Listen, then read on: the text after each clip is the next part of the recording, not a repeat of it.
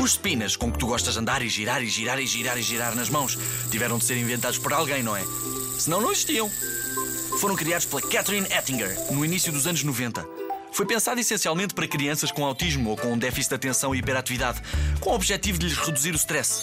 Na altura, a doutora Ettinger sofria de uma doença que causa fraqueza muscular e muito cansaço.